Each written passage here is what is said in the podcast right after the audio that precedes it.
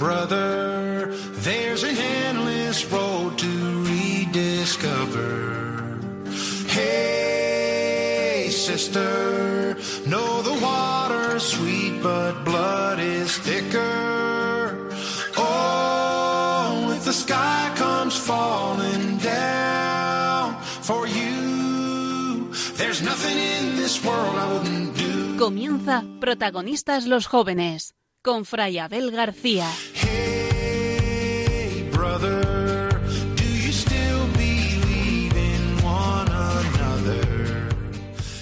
San José, el hombre justo que se entregó totalmente a la voluntad de Dios, aparece en el corazón de la cuaresma silenciosamente. Sin palabras, son su vida y sus gestos los que nos hablan de un hombre confiado, olvidado de sí, valiente, dispuesto a cualquier sacrificio por el verdadero tesoro de su vida, Jesús y María. Dios le va enseñando a esperar, sin prisas, en la noche a que su palabra le guíe y le indique el camino a seguir. Podemos imaginarnos a San José diciendo con total libertad, aquí tienes a tu siervo, dispón de mí. Algo parecido le ocurrió a San Francisco mientras iba al sur de Italia, para luchar a favor del Papa. En medio de la noche oyó una voz que le invitaba a dejar sus planes y a volver a Asís, donde se le mostraría un nuevo camino a seguir. San Francisco apenas se despertó del sueño, tomó el camino de vuelta a su ciudad, obedeciendo a aquella voz misteriosa. Mirando a San José y a San Francisco comprendemos la importancia de escuchar la voz de Dios que habla a nuestro corazón y nos invita a dejarnos guiar, hasta descubrir ese sueño grande y apasionante que Dios mismo ha preparado para nosotros y que es siempre un don que ofrecer al mundo. Gracias, San José, por tu sí al plan de Dios. Gracias, San Francisco, por fiarte de Dios.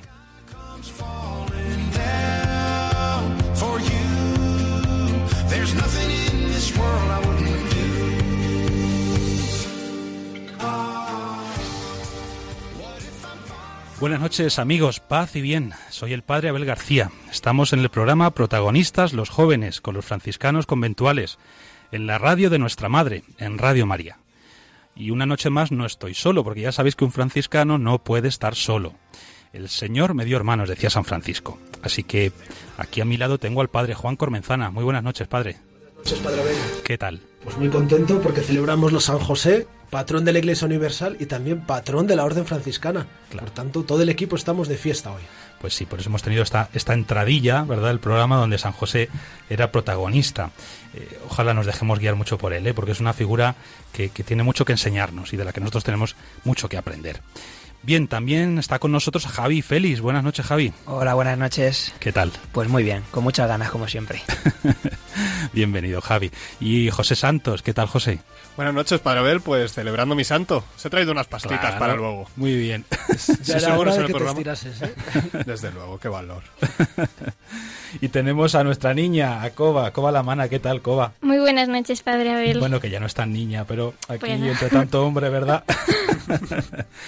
Y bueno, también tenemos, por supuesto, en los mandos técnicos al padre Miguel Ángel Marcos. Buenas noches.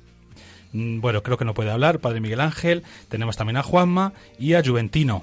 Los tenemos por ahí. Buenas noches y gracias por, por estar ahí a nuestro lado y hacernos más fácil pues eh, este programa. Bien, chicos, vamos sumando programas. ¿Os habéis dado cuenta? ¿Cuántos llevamos? A ver, padre Juan, no digas nada. ¿Cuántos llevamos? He perdido la cuenta. Es la segunda temporada. Hicimos Die- 11 el año 17, pasado. 17. 17, muy bien. 17 programas, queridos oyentes. Eh, la verdad es que nosotros estamos muy contentos y esperamos que vosotros también disfrutéis eh, cada tercer martes de mes con este rato que preparamos pues para vosotros, especialmente los más jóvenes, aunque como decimos siempre, no solo, no solo, sabemos que nos escucha también gente que no es joven, pero este programa es protagonistas los jóvenes. Bien, es un tiempo para orar, para escuchar testimonios, historias que dan mucha luz y alegran el corazón, un poco de buena música y todo ello en un ambiente alegre y fraterno, es decir, muy franciscano. Bien, pues por todo ello os animamos a que os quedéis con nosotros durante la próxima hora. Ya sabéis que nos encanta compartir con vosotros, especialmente con los más jóvenes, como decíamos, pero no solo, la alegría de ser cristianos, la alegría de haber conocido al Señor. Os dejo nuestro correo para que nos escribáis. Protagonista los jóvenes 5 con número arroba radiomaria.es. Bien, comenzamos con un momentito de oración.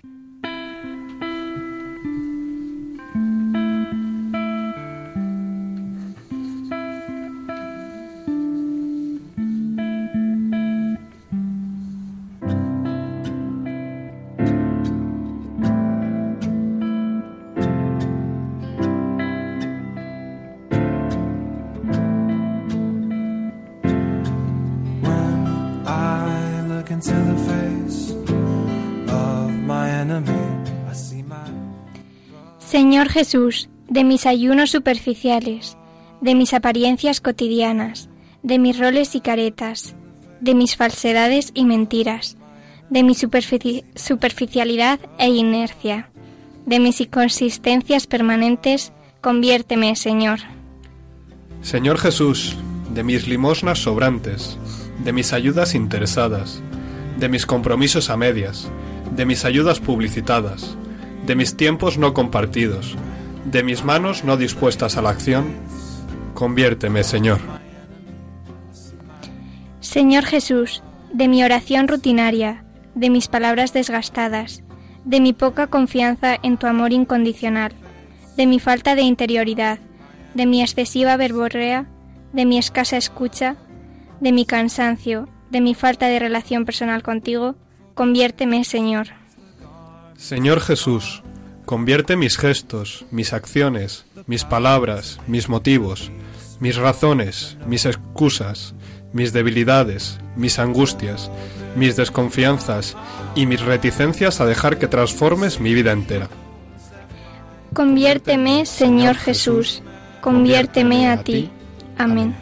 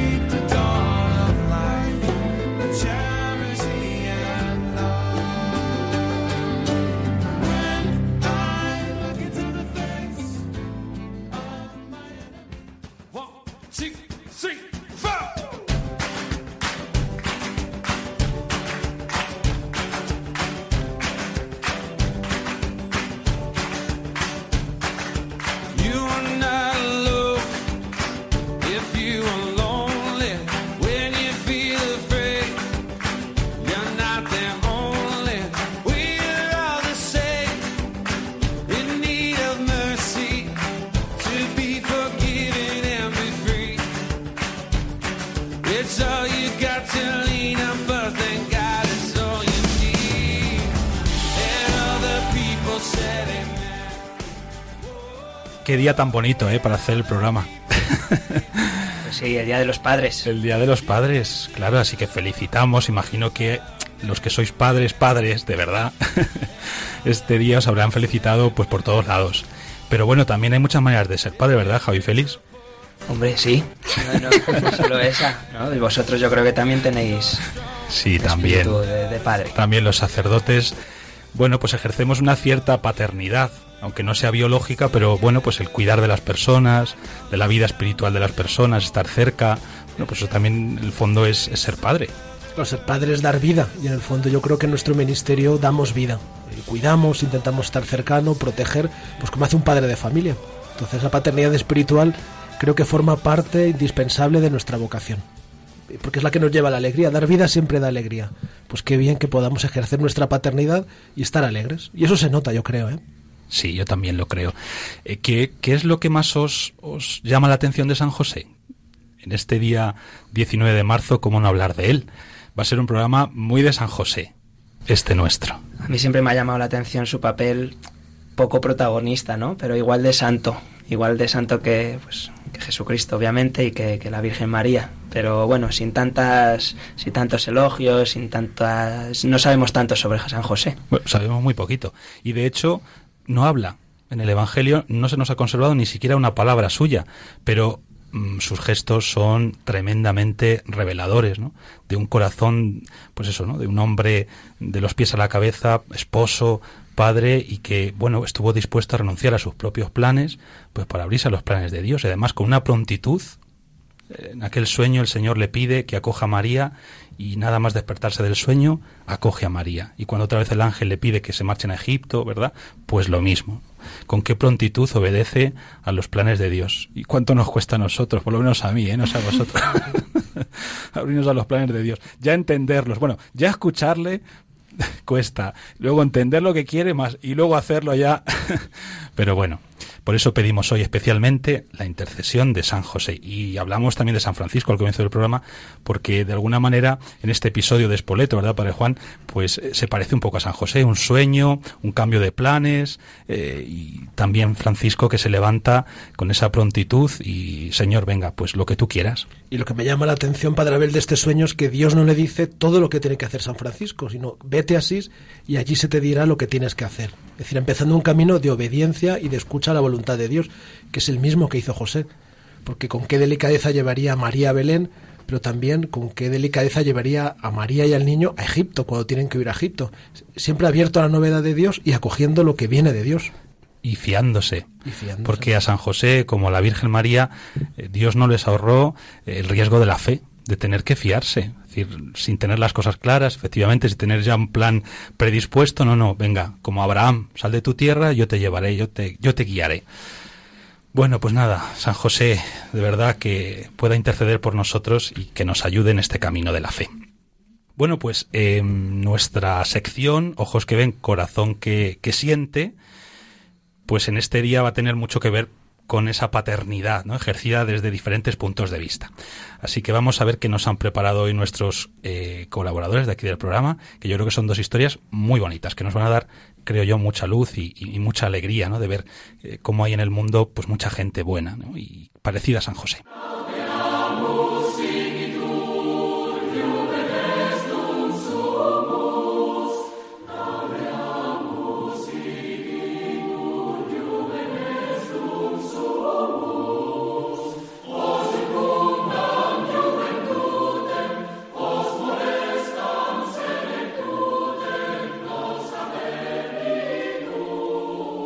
Javi Félix, a ver, cuéntanos, ¿por qué esta, esta sintonía tan conocida? Bueno, yo creo que todos lo conocemos y todos lo hemos cantado, ¿no? Cuando Sí, acabamos el instituto, cuando acabamos la universidad, Sí. todos hemos cantado aquí solemnemente. Bueno, algunos En solo hacían playback. Algunos solo hacían playback. Pero bueno, yo vamos a hablar de la universidad hoy, eh, de un suceso que sucedió. Pero antes de eso, eh, he estado pensando cuando preparaba la noticia, digo, oye, los, los sacerdotes, ¿qué estudian? ¿Qué estudian para, para ser sacerdotes? ¿Estudia algo? ¿Estudian algo aparte de, Hombre, sí. sacerdote? Pues no sé, cortadnos un poquillo. Además, esta pregunta yo creo que tiene mucho sentido justamente en este día, 19 de, de marzo, porque eh, celebramos también a San José como patrón de, de los seminarios y de los seminaristas, es decir, de aquellos que se están preparando para el sacerdocio. A ver, Padre Juan, cuéntanos. Pues los estudiantes, los aspirantes al sacerdocio tenemos que estudiar la carrera de teología. Es una carrera que curiosamente en muchas universidades europeas es una carrera civil, que estudian también otros alumnos que no quieren ordenarse sacerdotes. Como en Alemania, Como por en ejemplo. Alemania, por ejemplo. Y aquí, pues bueno, hay poca gente que la estudia, pero son cinco años como mínimo de carrera, ¿no? En los cuales los primeros fundamentalmente se estudia filosofía, antropología, las cuestiones que tienen que ver con la persona en sí. Y luego ya, sobre todo a partir de tercero, pues ya la- lo que es la escritura, la revelación, cristología, sacramentos. Yo animo a todos, a todos los que nos están escuchando, que en algún momento, hombre, si no teología, porque son cinco años, al menos ciencias religiosas o que profundicen en la fe, porque solo se ama lo que se conoce. Entonces, qué oportunidad tan buena acercarnos a la teología como por puerta para profundizar nuestra fe. Ya lo hemos dicho aquí en algún programa nuestro, ¿verdad? Que es necesario formarnos, que hay que formarse. Es que si no nos formamos al final, pues eso, vivimos una fe cristiana que ya sabemos que lo más importante es tener un corazón de niño. Pero bueno, luego también tenemos que dar razón de nuestra fe. Y si no nos quedamos con, con cuatro cosas y, y entrando en diálogo pues con pa- compañeros, amigos, personas cercanas, nos hacen preguntas y nos quedamos un poco ahí sin saber muy bien qué responder. Entonces hay que intentar formarse bien como, como cristianos. Bien, pues en este día, no sé si hemos respondido a tu pregunta, Sí, sí, Javi vamos, Félix. De, de sobra. Pues un saludo también.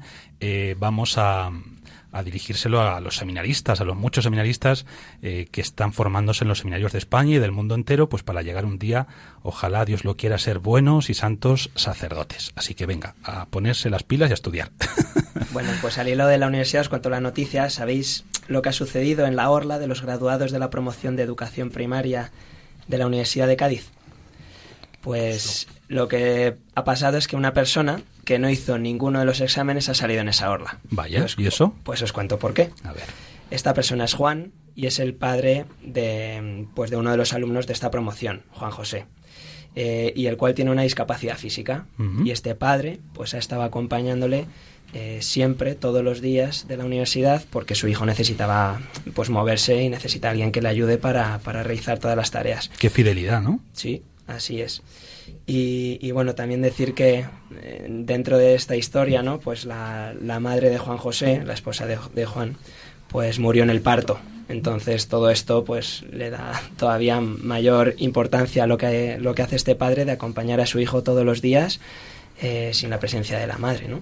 Yo creo que esta, esta historia quería traerla porque es una historia bonita y que preciosa. ojalá, ojalá tuviéramos muchas más noticias como esta. Ya lo creo. ¿Qué os parece a los demás?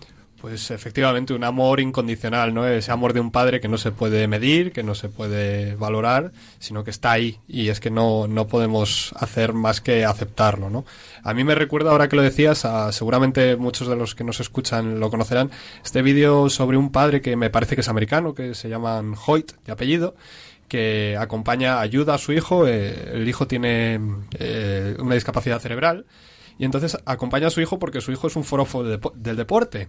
Triatlón, ¿no? O, o no. Sí, es una modalidad, Una triatlón, sí, sí. es el Ironman. Ironman. Es, Ah, Iron- eso eh, es, es la versión más dura. Eh, Este padre, viendo el vídeo, claro, te quedas alucinado. Este señor tiene más de 40 años y, y corre esta carrera. Bueno, espectacular, ¿no? Pues Con su hijo. Con su hijo a cuestas, A cuestas. nada con el hijo en la barca, le empuja en la bicicleta, tremendo, tremendo. Pues ese amor que vence la dureza física, que vence el cansancio, porque quieres a tu hijo. Es tremendo y, muy bonito y me encanta que lo reconozcan, ¿no? En la universidad. A mí también me ha sorprendido que fueran los propios alumnos compañeros de, de, mm, De- del graduado de educación primaria. de grado de- sí, que fueran ellos los que propusieran que estuviese Juan en la orla, el padre de- del chico. Pues se quiere decir que pues se involucraba no solo con, con su hijo, sino que también pues se ha relacionado con, con los demás. es bonito porque yo creo que eh, siempre hay que reconocer la labor de estas personas. Yo creo que todos en nuestra cabeza, al leer esto, pues nos salen nombres en nuestra cabeza que, que hacen una labor increíble sin pedir nada a cambio. A nuestro alrededor yo creo que tenemos muchos ejemplos y yo creo que es muy bueno recompensarlos en la vida. Yo creo que siempre conocer en la vida algo de lo que tenemos preparado en el cielo eh, es bonito y ojalá podamos recompensarle a todas esas personas eh, lo que hacen. Claro que sí. Además, yo me imagino que para los alumnos universitarios eh, habrá sido un, todo un ejemplo lo de este hombre. O sea, Sí, sí. verle durante cinco años que cada día eh, estuviera cansado, enfermo, mejor o peor, se levantaba para llegar a- llevar a su hijo a la universidad y allí estaba con él, participaba en algunas clases, otras veces a lo mejor le esperaba, pero, pero cada día, cada día, y, y todo por amor a su hijo. Sí, de hecho en el pie de foto eh, no, no ponen su nombre, pone padre de Juan José y de todos. Anda. Qué bonito. O sea que es una labor que reconocen que bueno para ellos les ha marcado y bueno pues dicen que Juan se ha sacado la carrera al igual que nosotros, sin presentarse a los exámenes ni estar matriculado, pero a nivel de tiempo él ha estado presente siempre. Para él su hijo es capaz de hacer de todo y lo único que tiene son unos límites corporales y motores. Su hijo puede ser lo que quiera en la vida. Bueno, pues ha conseguido que estos chicos de esta promoción consigan entender esto, ¿no? Que junto a Dios, junto a, junto a las personas que, que Dios nos pone al lado, podemos conseguir muchas cosas. Yo veo en esto un reflejo de la paternidad de Dios. Que Dios no nos deja. Cómo, cómo está pendiente de cada uno de nosotros, nos conoce y, e intenta sacar siempre lo mejor ¿no? de cada uno de sus hijos. Esto que lo vimos así a nivel espiritual, luego tener este reflejo tangible ¿no? que podemos ver en un ejemplo tan concreto como este, para mí, repito, es un reflejo de, de lo que estamos hablando hoy, ¿no? de esa paternidad de Dios que vemos en San José y que vemos bueno, pues en tantos ejemplos como el de, el de este hombre. Y seguramente esa lección nunca se les olvidará a esos alumnos. Habrán aprendido muchas cosas, pero esa lección siempre permanecerá en sus corazones. Yo creo que hoy es un día para hacer un homenaje a tantos padres coraje anónimos, ¿no? que seguramente no saldrán en los medios de comunicación. pero- Silenciosos, como San José. silenciosos, pero que trabajan cada día, que madrugan, pues con unos trabajos muchos de ellos precarios, con sueldos ínfimos, que hacen verdaderas piruetas para llegar a fin de, de mes y que est- están con sus hijos acompañándoles y queriéndoles, ¿no? Y que son verdaderos héroes. O tantos padres también eh, que están con sus hijos enfermos en los hospitales, un día, otro día, otro día, meses. Bueno, es verdad que hay que hacer un gran homenaje a, a estos padres, ¿no? Que los hay, que los hay. Este es simplemente un ejemplo, pero si pudiéramos indagar un poco más, seguramente que encontraríamos muchísimos ejemplos como este. Bueno, eh, ¿alguna cosa más queréis decir sobre esta noticia? ¿No? creo que está todo dicho. Está todo dicho. Bueno. Bien, pues vamos a escuchar ahora eh, otra noticia también muy interesante, muy bonita, eh, que tiene que ver siempre con la paternidad, pero desde otro punto de vista.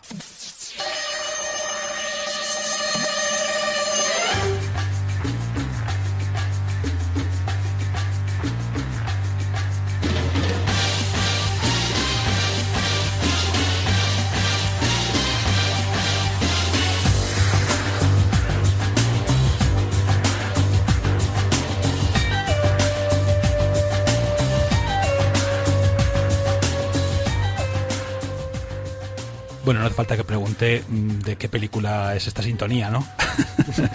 Me puedo quitar el arnés y dejo de descolgarme por las paredes entonces para ver. no que te caes. Misión Imposible, Misión Imposible, Tom Cruise, conocidísimo, ¿no? En una de sus cuántas ediciones tuvo esa Pues, película. ¿Cuán- creo que sigue habiéndolas. La Ah, última todavía. me parece que es del año pasado y Ah, sí. deben ir por la sexta, la quinta. La quinta. quinta, sí. Ajá. Bueno, Yo desconecté en la tercera. Bueno, cuéntanos, a ver, ¿por qué, ¿por qué esta sintonía?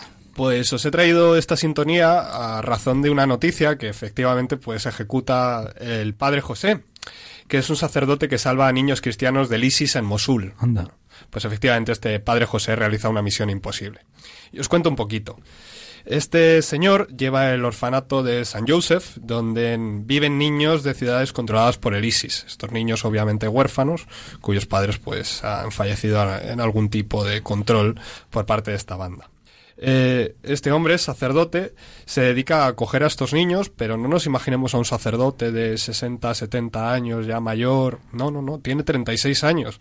Y pues ejerce su labor pues a riesgo de lo que sabe que le puede pasar, ¿no? Y, y él dice que ha visto la muerte, convive con ella y desde luego está ahí para acompañar a estos niños. Me traigo esta noticia porque me recuerda a la escena de la Natividad, no sé si habéis visto la película, imagino que sí. Y esta escena en la que el ángel Gabriel pues eh, le aparece en el sueño a José, ¿no? Cómo torna la cara de José después del sueño, esa, esa cara de acoger, de aceptar, de amar. Bueno, pues a mí me recuerda eh, este José de, de Irak, perdón, pues me recuerda a ese momento de acoger, de amar lo que, lo que tienes. No sé qué os parece. Qué historia, también tan bonita. Un padre para estos niños. Parece que estaba destinado, ¿no? Se llama José. eh, San el José. centro donde estaba era San José. Y bueno, yo creo que, que habla mucho de, de San José, ¿no? Del, del Padre de Jesús. Yo me imagino Jesús con sus amigos, ¿no? Los padres que siempre nos cuidan cuando estamos con los amigos, ¿no? Nos acogen también en su casa. Me imagino a San José con Jesús. Realmente está con los, con los amigos de Jesús, ¿no? Con, los más débiles con los que Jesús estaría. Y él está ahí acogiéndoles. Así que bueno, me parece increíble esa labor.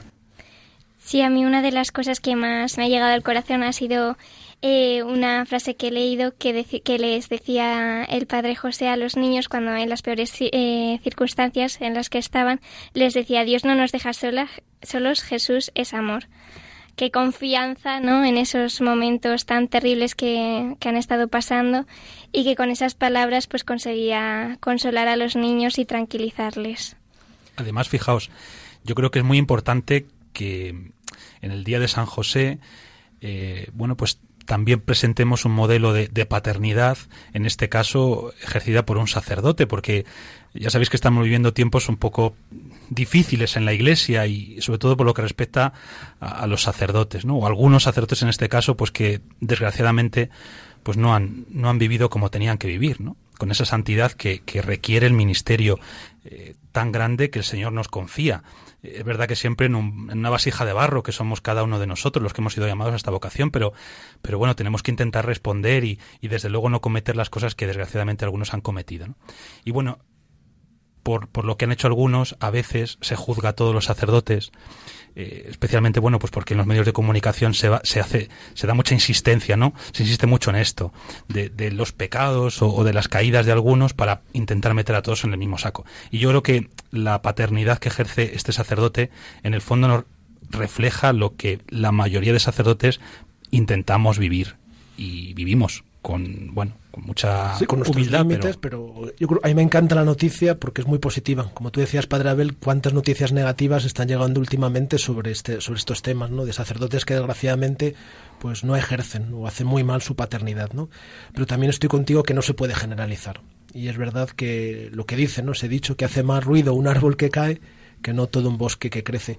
Y hay muchos ejemplos. El padre Joseph es un pequeño ejemplo en Irak, que está dando su vida, pero ¿cuántos sacerdotes también están dando su vida en pequeños pueblos, en hospitales, acompañando a las personas? Quiero poner un ejemplo. El otro día estuvimos visitando a las hermanas clarisas de, de Alcalá y comimos con un sacerdote joven, jovencísimo, se acaba de ordenar y está en un pueblo pequeñísimo. Es un pueblo que tiene 500 habitantes y él nos decía que es la única autoridad del pueblo, ¿no? Eh, Lo que se decía antes, ¿no? Que estaba el alcalde, estaba el médico y estaba el cura. Pues ya no había alcalde, no había farmacéutico, no había médico y es el único que quedaba allí acompañando a la gente, visitándoles y dando la vida. En pequeños pueblos, seguramente con criterios comerciales, económicos, no sería rentable, pero él estoy convencido de que está ejerciendo su paternidad espiritual como tantos otros, de manera escondida, de manera callada, pero de manera muy generosa. ¿Cuál ha sido, aprovechamos ya que ha salido el tema, cuál ha sido vuestra experiencia, me refiero sobre todo a vosotros los laicos, eh, de, de paternidad con algún sacerdote? ¿Habéis experimentado la paternidad de algún sacerdote que os ha cuidado especialmente, que está cerca de vosotros, que os ha querido como, como un padre? Yo creo que siempre. Os ayuda a Eh, crecer. La figura, la figura del párroco que ha estado presente siempre pues en la parroquia donde, donde pertenezco, eh, pues siempre guía, ¿no? Guía a los grupos, eh, nos da el, el primer ejemplo. Bueno, yo creo que siempre está. Yo creo que cualquier persona que se que se acerque a la iglesia, a cualquier parroquia, se dará cuenta de, lo importante y de la labor de, un párroco con, con todos sus feligreses. Además, un párroco que siempre sabemos que va a estar ahí, ¿no? Eh, En los momentos de debilidad es, por desgracia, cuando más te acoges a esta figura, pero todos sabemos que va a estar ahí. Vamos, yo a nivel personal, pues bueno, mi padre falleció hace un par de años y, ahí fue cuando más noté, pues esa labor de padre, ese amor de padre, de acompañamiento, de querer, de, de estar a tu lado, pues que dices, pues sí, no es la misma persona, obviamente, pero, pero el sentimiento es muy similar, si no el mismo. Y bueno, pues gracias a Dios que estáis ahí, porque venís muy bien. Rezad mucho por nosotros y para que aprendamos cada día a ser mejores padres. ¿Tú, Coba, qué experiencia has tenido? Pues bueno, yo tenía en mi parroquia también, a- no era el párroco, pero era otro sacerdote, sí. Y, y me acuerdo que no me di cuenta de lo mucho que nos ayudaba a, nuestra, a toda nuestra familia hasta que le destinaron a otra parroquia y fue bueno, una pena, pero bueno, también se, se le llevaron para ayudar a otra parroquia y, y bueno, pues muy bien, pero es verdad que en ese momento me di cuenta de, de la gran falta que, que nos hacía ese sacerdote y que en verdad nos había ayudado muchísimo a, a toda nuestra familia. Claro que sí. Los sacerdotes al final son de todos, no son de, de su parroquia y de su sitio. Pero claro, ya después son- de tantos años pues se le coge cariño y eso y entonces pues nos dio mucha pena pero mucha alegría porque está haciendo una gran labor allí donde está ahora. Esa es una de las cosas que más nos cuesta. Y quizá los religiosos, que cambiamos con más frecuencia que los sacerdotes, generalmente, pues más. ¿no? Porque cuando empiezas a echar raíces en un sitio, pues como que te tienes que arrancar, el Señor te pide, venga, a otro lugar, ¿no? Y bueno, esto siempre cuesta porque lógicamente somos de carne y hueso y creamos vínculos y afectos con las personas con las que convivimos y compartimos la fe cada día. Pero bueno, también nos viene muy bien porque al final te das cuenta de que el corazón del sacerdote es un corazón, sí, siempre abierto a todos, pero donde solamente eh, puede estar el Señor en su centro, ¿no? Y bueno, pues donde vas está el Señor y tienes pues otros hijos a los que cuidar, ¿no? Otras personas, otras ovejas que el Señor te, te confía para que les acompañes en el camino de la santidad. Además, hablando de este sacerdote de, de Irak, ¿verdad? Es. De Mosul, pues un recuerdo, cómo no, por todos los cristianos perseguidos, porque seguramente que las familias de estos niños, eh, especialmente los que han muerto, pues eh, son familias cristianas perseguidas. Eh, de esto no se habla mucho y eh, desgraciadamente sigue siendo una realidad en muchos países del mundo mm, y concretamente en esta zona donde a los cristianos solo por el hecho de ser cristianos se les persigue y bueno ya de por sí la persecución es dura imaginaos el drama ¿no? de estos niños huérfanos y fijaos la labor que hace la iglesia ¿no? siendo madre y, y entregando como padres a tantos sacerdotes para que cuiden de ellos Yo creo, Fray Abel, tenemos que estar muy atentos y abrir los ojos a una realidad que desconocemos. Y yo creo que en Irak y en otros países se está produciendo un genocidio lento de los cristianos. lo dice el Papa Francisco pero desgraciadamente muy pocos le hacen caso Y nosotros tampoco, porque estamos en lo nuestro, metidos en lo nuestro, y a mí me sorprende el testimonio tan valiente de estos cristianos, que no les importa, tienen el mismo fervor y la misma, el mismo vigor de los cristianos primitivos, que no les importaba morir por Cristo, estaban tan convencidos de, de su fe en Cristo, era tan real la experiencia que tenían, que no les importaba morir morir por Cristo, como San Pablo, ¿no? Una ganancia al morir. Pues abramos los ojos y no dejemos en la indiferencia a estos hermanos que son nuestros, son cristianos como nosotros. No sé si recordáis, además viene muy al cuento de lo que estamos viendo, eh, es- escuchando, eh, que hace unos meses, eh, bueno, creo que ya hace un año, cuando asesinaron a aquellos cristianos coptos, todos hombres, los del ISIS en la costa, no sé si de Egipto, al norte de África, eh, que fue tremendo, ¿no? Salió en todos los medios de comunicación y demás. Luego entrevistaron a algunas de estas familias, concretamente a los hijos de uno de, uno de estos hombres, ¿no? Asesinados. Y decía ella que se sentía orgullosa de tener un padre así. O sea, una niña pequeñita. O sea, cuando lo escuchabas decir, no, yo estoy orgullosa. Es decir, con la pena de haber perdido a mi padre, pero a la vez también orgullosa de que mi padre ha dado la vida por Cristo. Es decir, me ha dicho de verdad, me ha demostrado que la fe es importante. La fe es importante. Ya sabes que además habitualmente se, se tatúa, ¿no? Una crucecita para que incluso en los momentos, bueno, pues de mayor prueba, si les torturan, por ejemplo, no puedan re- renegar de su fe, ¿no? Yo soy- Yo soy cristiano, soy de Cristo hasta el final. Bueno, esto es impresionante también. Bien, pues eh, qué noticias tan bonitas, ¿no? Esta noche. Y sobre todo son noticias que nos, nos motivan, ¿eh? nos tienen que estimular. Por un lado, de este padre eh, que, que acudió cada día, cada día con su hijo a la universidad hasta que se sacó la carrera, qué fidelidad, qué entrega. Y también la de este sacerdote, el padre Joseph, que cuida de niños huérfanos en, en Mosul. Bien, pues eh, vamos a, a escuchar una canción que creo que nos va a ayudar a reconocer cómo en la vida de cada día se nos presentan cantidad de ocasiones en las que podemos dar lo mejor de nosotros mismos, que a su vez es lo que hemos recibido de Dios, ¿no? Este amor que ha de desbordar nuestro corazón, especialmente pues eh, cuidando de las personas que se nos han confiado. Sabes, hace tiempo que no hablamos. Tengo tanto que contarte. Ha pasado algo importante. Puse el contador a cero. Sabes, fue como una ola gigante, arrasó con todo y me dejó desnuda frente al mar. Pero sabes, sé bien que es vivir. No hay tiempo para odiar a nadie. Ahora sé reír. Quizá tenía que pasar. No es justo, pero solo así se aprende a valorar. Y si me levanto y miro al cielo, doy las gracias y mi tiempo lo dedico a quien yo quiero. Lo que no me aporte lejos, si alguien detiene mis pies. Aprenderé a volar. Y si miro todo como un niño, los colores son intensos.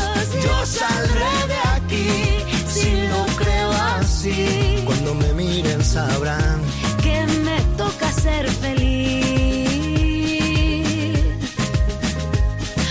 Sabes, he pasado mucho miedo.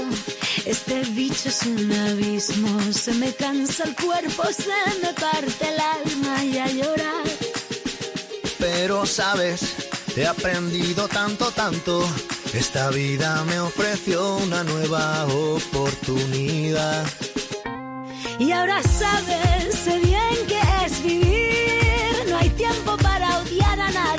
Ahora sé reír. Quizá tenía que pasar. Es justo, pero solo así se aprende a valorar. Y si me levanto y miro al cielo, doy las gracias y mi tiempo lo dedico a quien yo quiero. Lo que no me aporte lejos, si alguien detiene mis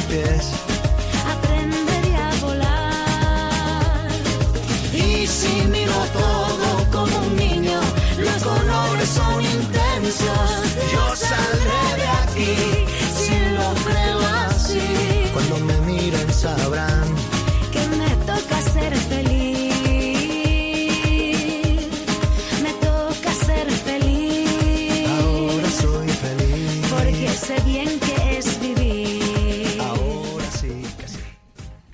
Queridos oyentes, estáis escuchando el programa Protagonistas los jóvenes con los franciscanos conventuales en este día 19 de marzo, solemnidad de San José, esposo de la Virgen. Acabamos de escuchar una canción muy bonita. Además, a mí personalmente me gusta mucho la voz de Rosalén. De, de Rosalén. Rosalén Rosalén. ¿Cómo se, le, ¿Cómo se pronuncia tú, Javi, que eres el entendido en música? Pues ¿Yo? pues Es nuestro experto en música. yo creo que es Rosalén. Rosalén. Vale, pues venga, Rosalén. Eh, Coba, dinos algo de esta canción. Sí, bueno, la canción que acabamos de escuchar se llama Vivir y está compuesta por Estopa y Rosalén. Bueno, cantada por Estopa y por Rosalén. Y la hemos elegido porque mm, esta canción podría entenderse como un diálogo con, con Dios Padre y hoy al ser el Día del Padre pues nos ha parecido oportuno. Además también la canción habla de un momento en la vida en la que te sientes que te han quitado todo, que no tienes dónde agarrarte. Y yo pues lo he querido relacionar con la vida de, San José.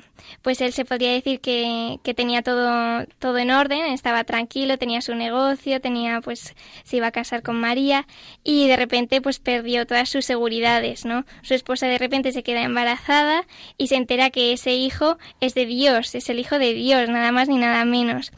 Y, mm, y luego además eh, se tienen que ir hasta Belén, eh, luego en Belén no, no tienen dónde, dó- Donde para- alojarse. dónde alojarse. Bueno, una serie de, de problemas que les van surgiendo y, y podíamos pensar que, madre mía, el pobre José, sin embargo, siempre con confianza, confianza en Dios y, mm, y siempre muy feliz, ¿no? Que al final es lo que dice la, la canción, que a pesar de que se lo quiten todo, a pesar de tal, tiene esos pequeños detalles, esas pequeñas cosas, y en nuestro caso tenemos a Dios, que es lo que necesitamos pues para seguir adelante y para ser realmente feliz. Bueno, Coba, yo no hubiera hecho esa lectura de la canción. Vamos, vamos. Preciosa, muchas gracias. Muchas Nada, gracias. hombre. Habrá que escuchar otra vez la canción desde esta clave. Bueno, queridos oyentes, pues ya sabéis que esta parte de nuestro programa eh, generalmente está de- dedicada pues a, escuchar el testimonio de alguna persona que nos parece que, que- que puede aportarnos, que puede iluminarnos pues con su vida de cada día. Eh, lo ordinario es verdad que habitualmente a lo mejor no son cosas, historias extraordinarias, de estas así súper impactantes, pero, pero son cosas de la vida ordinaria que quizás son incluso las que más nos llegan, ¿no? Y en las que nos podemos ver reflejados y de las que podemos aprender. Y nuestro invitado de esta noche, pues, pues es padre también, para seguir con el tema, es padre. Es padre biológico, ahora nos contarán, pero también es un poco padre de un montón de chavales porque se dedica al mundo de la enseñanza. A ver, padre Juan, preséntanos a nuestro invitado. Eso es, Padre Abel. Esta noche nos acompaña en el estudio Álvaro de la Reina Delgado. Tiene 30 años, es madrileño, de Vallecas, y además es licenciado en Historia. Y como bien acabas de decir, lleva ya siete años trabajando como profe de secundaria. Unos chicos con una edad estupenda, desde tercero de la ESO a bachillerato, deseando aprender Uf, seguramente madre todo, mía. ¿no? Ahora nos contará. Además pertenece a la parroquia Nuestra Señora del Consuelo, donde ha sido de todo. Fijaos, ha sido catequista, monitor de tiempo libre, director de campamento. Pero lo mejor de todo es que en esta parroquia no solo ha aprendido a vivir su fe, sino que ha sido allí donde ha conocido a María, su mujer. ¿eh? Para que luego diga que las parroquias son aburridas. ¿eh? Pues no. Pues se casaron hace tres años y fijaos, tienen ya dos niños. Ana, de dos años, y Alejandro, que acaba de nacer y que tiene un mes. Y fijaos, ya han dejado un poco la pastoral juvenil y ahora se dedican a la pastoral juvenil, a la pastoral familiar. De hecho, Álvaro acaba de venir a hacer una- acaba de llegar de una reunión de padres. Pues estamos contentos de tener a Álvaro esta noche con nosotros. Bienvenido, Álvaro. Buenas noches. Buenas noches, gracias por tenerme. Bueno, Álvaro, pues eh, a ver, cuéntanos un poquito, aparte de lo que nosotros ya hemos compartido con, con nuestros oyentes, eh, ¿qué tipo, bueno, de noviazgo tuviste con, con, con María? Ya sabemos que os conocisteis en, en la parroquia de Nuestra Señora del Sí, Consuelo. ¿Erais, ¿Estabais en el mismo grupo? Sí, ¿Estabais en... sí, eso es. Eh, de hecho, yo siempre cuento que nos conocimos casi por negocios. Vaya, Porque- a ver, explícate. Porque yo acabo de aterrizar en la parroquia, yo soy tres años mayor que ella, Ajá. y entonces el sacerdote que llevaba a los jóvenes me dijo, como tú vas a llevar a los jóvenes, nos interesa que, que- te apoyes en, una, en, algunos de los que se acaban de confirmar que tienen potencia, que tienen... Y entre esas estaba María, entonces me dijo, esta chica es muy interesante, conócela, entonces para montar el grupo. Y entonces yo inicialmente mi objetivo era, yo siempre digo, negocios, ¿no? O sea, yo venía, nos sentamos a cenar para hablar de cómo vamos a montar el grupo de jóvenes. Y luego de ahí esto fue derivando. Y surgió el amor. Fue derivando. Qué importante obedecer a los sacerdotes siempre, Sí, ¿eh? sí, sí, siempre. sí, sí, sí. Efectivamente. Si el sacerdote te dice, trabaja con esta persona, con esta chica, con este chico, tú hazle caso. Queridos jóvenes que nos estáis escuchando. Esto es. si el sacerdote, si vuestro sacerdote le dice, mira, que he pensado que con esta chica o con este chico vais a trabajar fenomenal, bueno, vosotros ahí hacedle caso porque seguramente que, que el Señor luego os sorprende. Pues eh, buenas, Álvaro. ¿Qué tal? Eh, con esto de que estamos hablando de José, de, de José, ¿no? De San José hoy, que era pobre. eh, yo tengo la suerte de conoceros un poquito más de cerca. Eh, y bueno, pues en vuestra boda eh, fue algo diferente a lo que la gente normalmente tiene pensado como, como que es una boda, ¿no? Yo quería preguntarte hoy, ¿qué hace falta para casarse a la gente joven hoy? Bueno, yo, la verdad es que con estas, es una pregunta que es muy, muy habitual, ¿no? Porque efectivamente, ¿qué hace falta? A veces creo que eh, buscamos una seguridad en saber hacer cosas, eh, entre unas competencias que creo que, que, no, que no tiene sentido. Yo creo que hace falta tres cosas, fundamentalmente. La primera tiene que ser tener esperanza. Es decir, a mí me parece muy claro que si uno no tiene esperanza en que, en que Cristo hace posible este amor, yo no me puedo fiar de mí mismo, porque me conozco y mi mujer probablemente piense lo mismo. En cambio dices, es que yo me sostengo en el Señor, ¿no? Yo recuerdo que hace un tiempo un amigo me dijo, no creyente, me dice, mira, ¿sabes la diferencia entre tú y yo? Que tú sabes que María nunca te va a dejar. Y yo le dije, bueno, no tengo esa seguridad. Pero es cierto lo que me quieres decir. Es decir, que tú tienes una certeza que yo no tengo, ¿no? Y, y yo creo que ese es el Señor. Por eso creo que, que lo primero es tener esperanza, es saber que efectivamente Dios, Dios lo hace y cumple la promesa. En segundo lugar, yo creo que hay una disposición del corazón.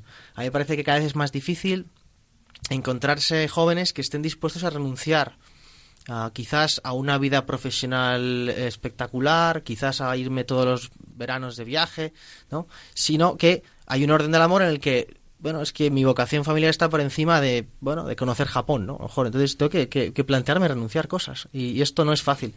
Y luego, en tercer lugar, yo a mí me parece fundamental que nos podamos acompañar, eh, que nos dejemos acompañar. Y yo antes os escuchaba en el programa, me parece muy importante esa paternidad sacerdotal. Yo creo que los matrimonios necesitamos curas santos y, y que nos que nos que nos ayuden como pastores, que no nos digan lo que tengamos que hacer, pero que nos acompañen como pastores, que eso es lo que es un pastor, ¿no? Y entonces yo creo que a veces creemos que el amor es íntimo y nadie tiene que entrar. Y, y me parece que es fundamental que nos dejemos ayudar. Bueno, Álvaro, yo quería preguntarte, antes ha dicho Juan que tenías dos hijos y quería saber si siempre habías querido ser padre o... Bueno, si soy absolutamente sincero, a nivel abstracto sí, ¿no? Pues yo me imaginaba una vida mm, feliz y con hijos, bien. Pero es cierto que ese punto de ser padre para mí no era, digamos, o sea, no era una disposición propia de decir, bueno, me, encantaría ser padre. Yo sabía que entraba dentro de mi vocación, ¿no? Pero es verdad que, por decirlo claro, ¿no? O sea, yo nunca he sido niñero, que a veces la gente te dice, jo, tú ya tienes dos hijos, te gustan mucho los niños. Digo, bueno, concretamente solamente dos, el resto me, aburren, o sea, no, no es la verdad, o sea, que creo que es, que es así, ¿no? Pero efectivamente luego uno descubre la vocación de la paternidad, ¿no? A medida que fui profe, es verdad que fui descubriendo una llamada a ser padre, eso es cierto. Ahí sí que lo veo más claro. Y una vez que has sido padre, ¿ha cambiado tu perspectiva, esa perspectiva que tú tenías antes? Sí, sí, sí, sé, sé que ha cambiado. ¿Qué es lo que cambia? O sea, no es lo esencial porque, porque al final, como decía antes, ¿no? Yo educando jóvenes descubres que hay una vocación a la paternidad, que es muy bella. Porque uno al final dice, "Joder, me, me encantaría, me encantaría poder eh, ayudar, ayudar a, a- a- a gente a crecer y, y en el fondo la culminación de eso es ser, es ser padre, ¿no? Yo creo que cambia, hombre, porque hay, hay dimensiones, claro, yo soy eh, hermano pequeño, nunca he tenido primos pequeños, ni yo el primer bebé que cogí en mi vida fue mi hija en el paritorio, ¿no? Estoy aquí, su hija, ya, pues ya qué hago. Entonces, eh, a, nivel operativo ha cambiado mucho, claro, yo no sabía nada de cómo funcionaba absolutamente nada, eh, pero yo creo que a nivel esencial, eh, yo lo que veo es que el Señor cumple lo que lo que lo que promete, ¿no? Y, en ese sentido es pues muy espectacular.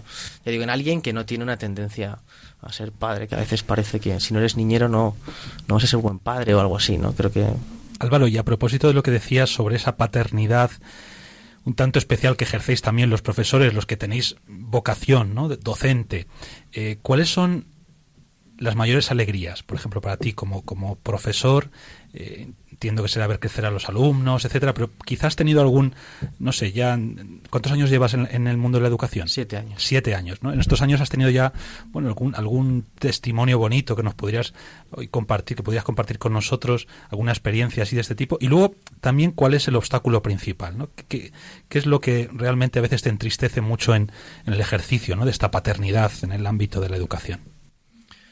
O sea, yo, la verdad es que a ese nivel diría que, mm, o sea, que efectivamente cuando, cuando educas chicos, la, la primera satisfacción es pues que aprendan lo que les enseñas en clase, que se porten bien.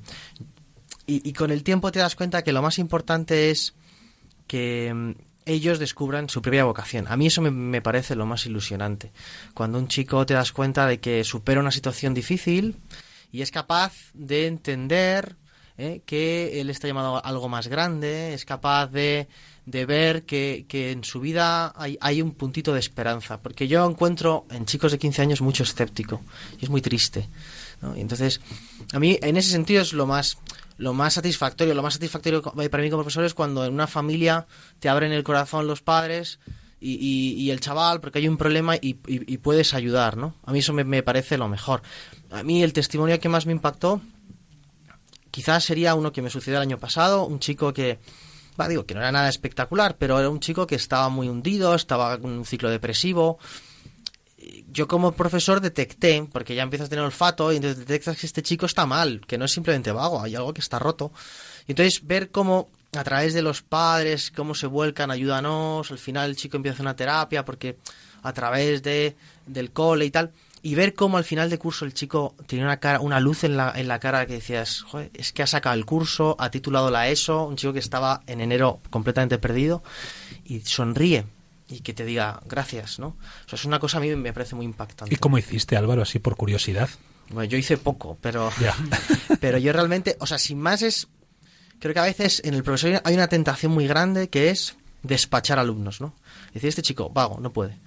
Dices, bueno, hay muchos que efectivamente son vagos, eh, pero pero dices, es que las raíces afectivas de lo que le sucede al chaval quizás no tengan que ver con una cuestión de disciplina, sino que está roto.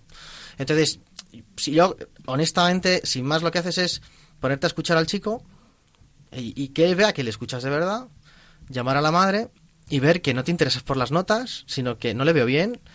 Y entonces es tan sencillo como que ellos confían y a partir de ese momento, bueno, pues nosotros a través del centro de pastoral eh, familiar de la vicaría, pues eh, contactábamos y tal, y, y, y, allí se le pudo orientar, ¿no? Entonces yo realmente, sin más lo que hice fue escuchar y llevar a, a, hasta alguien que sabía más. Pero para ellos la, la, el gran agradecimiento es, jo, me has escuchado. Que creo que esto a veces... Qué importante escuchar, ¿eh? Mucho, sí. Qué importante. Es que hoy en día hay un gran déficit, una gran carencia de, de, de escucha en general. No solamente entre los niños o los jóvenes, sino qué difícil es encontrar una persona que te escuche de verdad. Que te yo para iría más allá. Es verdad que falta escucha, pero yo creo que hay un sentido de orfandad muy grande entre los, entre los más jóvenes, ¿no? Y, y, cuando encuentran un profesor, pues como tú, Álvaro, que les escuchas y que estás preocupado por ellos, no por las notas o por el, por el currículum, yo creo que, que se agradecen, se agradecen. Yo quería preguntarte, Álvaro, porque antes nos has dicho tres pistas, tres cosas que hacen falta para casarse. Y me ha encantado la respuesta, ¿no? Ya que estamos hablando de la paternidad, ¿qué hace falta para ser padre? Hay un momento en el que uno dice, ya tengo todo preparado, ya puedo ser padre. ¿Cómo se sí. vive? Pues yo eh, temo decir que, que, casi respondería lo mismo, ¿no? O sea que. Claro, nosotros nos quedamos embarazados en el viaje de novios, eh, cosa que pues Dios sabrá. Y entonces, cuando nos enteramos, digo, bueno, pues en nueve meses aprendo a ser marido y padre. Bien, este, Dios, a la vez, a la vez. Dios proveerá. Eh, y, y, yo es, bueno, o sea, siento no, no ser muy original, pero es que mi sensación es que en la medida en la que, en la que yo confío en el Señor, pues Él lo, él lo va haciendo, Él lo hace en mí. Entonces, mmm, yo honestamente ya digo, yo como padre es que no tenía ningún tipo de, digo, no sabía poner un pañal, no sabía dar un biberón, no sabía hacer absolutamente nada. Eh, y sin embargo sucede, ¿no? Entonces, yo lo que creo cada vez más claro es tener, tener como, o sea, una gran conciencia de que tu vida va a cambiar. Esto sí me parece importante.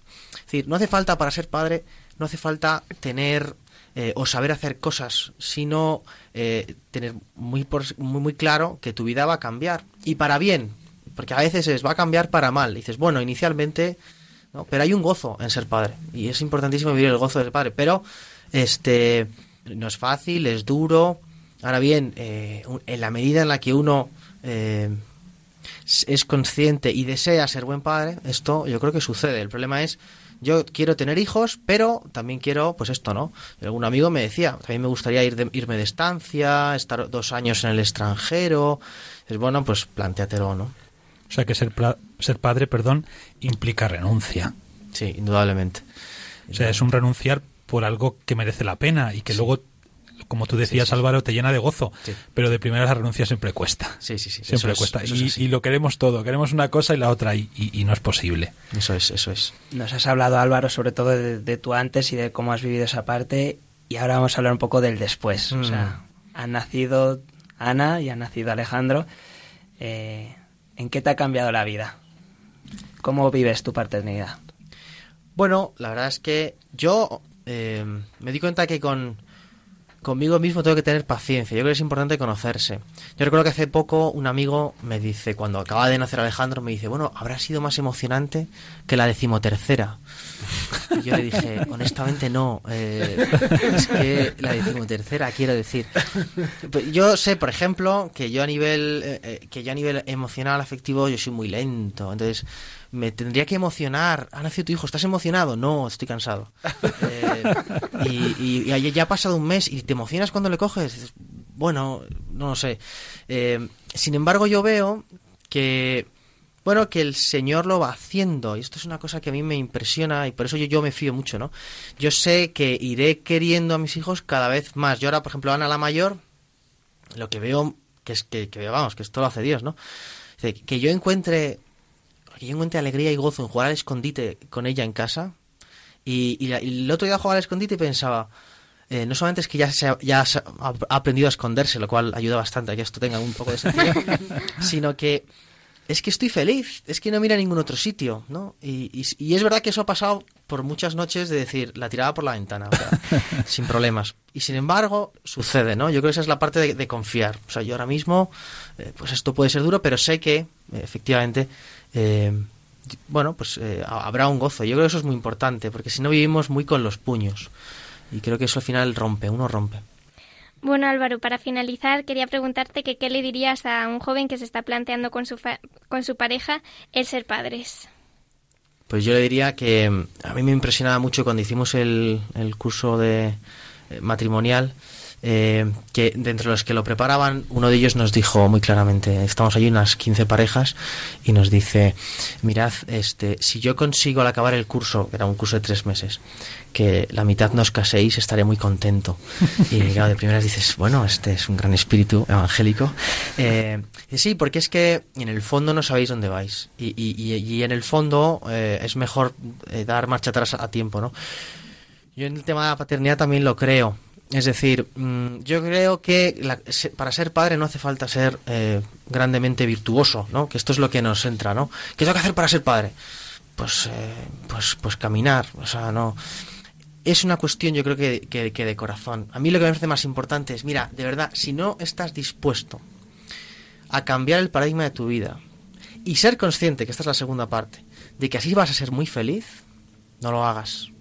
No trates de compatibilizar eh, tu vida profesional super guay con que voy a ser padre de cuatro hijos. Decide, ¿estarías dispuesto? Yo que esta es la pregunta, ¿no? ¿Tú estarías dispuesto si llega el momento a renunciar a deseos personales por algo mayor que es el bien de tu familia? Y así serás feliz. El problema es que, bueno, esto a veces alguien dice, bueno, pero no va a pasar, porque si me lo monto bien, puedo tenerlo todo. Cuidado. Cuidado, porque en el fondo no crees que vas a ser más feliz eh, en tu vocación eh, familiar, ¿no? Y esto yo creo que es clarísimo. Si uno en el fondo de su corazón no está dispuesto, que no tenga hijos. Pues muchas gracias Álvaro por tu testimonio A vosotros. y bueno por estas perlitas que nos has dejado y especialmente a los que te están escuchando, jóvenes que o están a punto de casarse o ya se han casado y viven abiertos a la vida y bueno pues ya sabemos que esto eh, es un camino como tú muy bien has dicho es un camino y hoy tenemos la, a la figura de San José el modelo de San José en este 19 de marzo pues para, para que bien nos dejéis guiar los que habéis sido llamados a esta paternidad no tan bonita pero también pues tan sacrificada Álvaro de la Reina, eh, profesor de historia, casado y padre de dos niños, muchas gracias por haber estado esta noche con nosotros. A vosotros.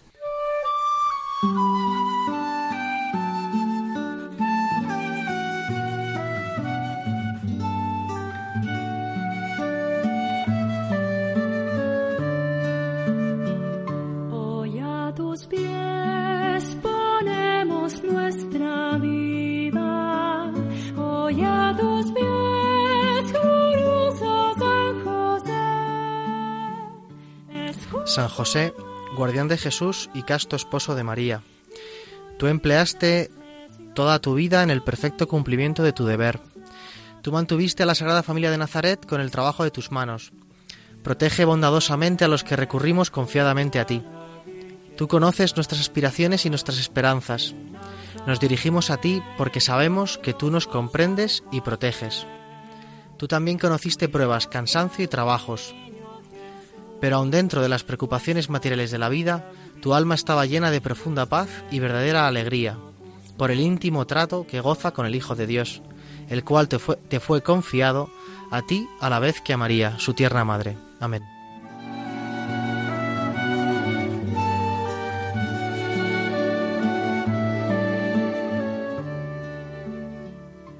Bien, queridos oyentes, pues hasta aquí nuestro programa de marzo.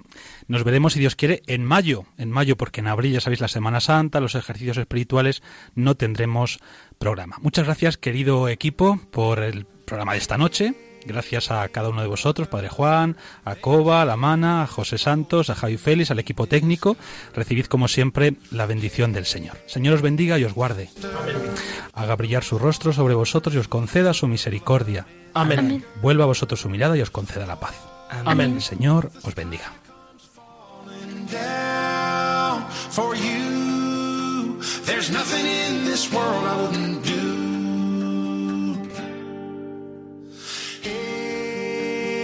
Brother, there's an endless road to rediscover. Hey, sister, know the water's sweet, but blood is thicker. Oh, if the sky comes falling down for you, there's nothing in this world I wouldn't do. Han escuchado protagonistas los jóvenes con Fray Abel García.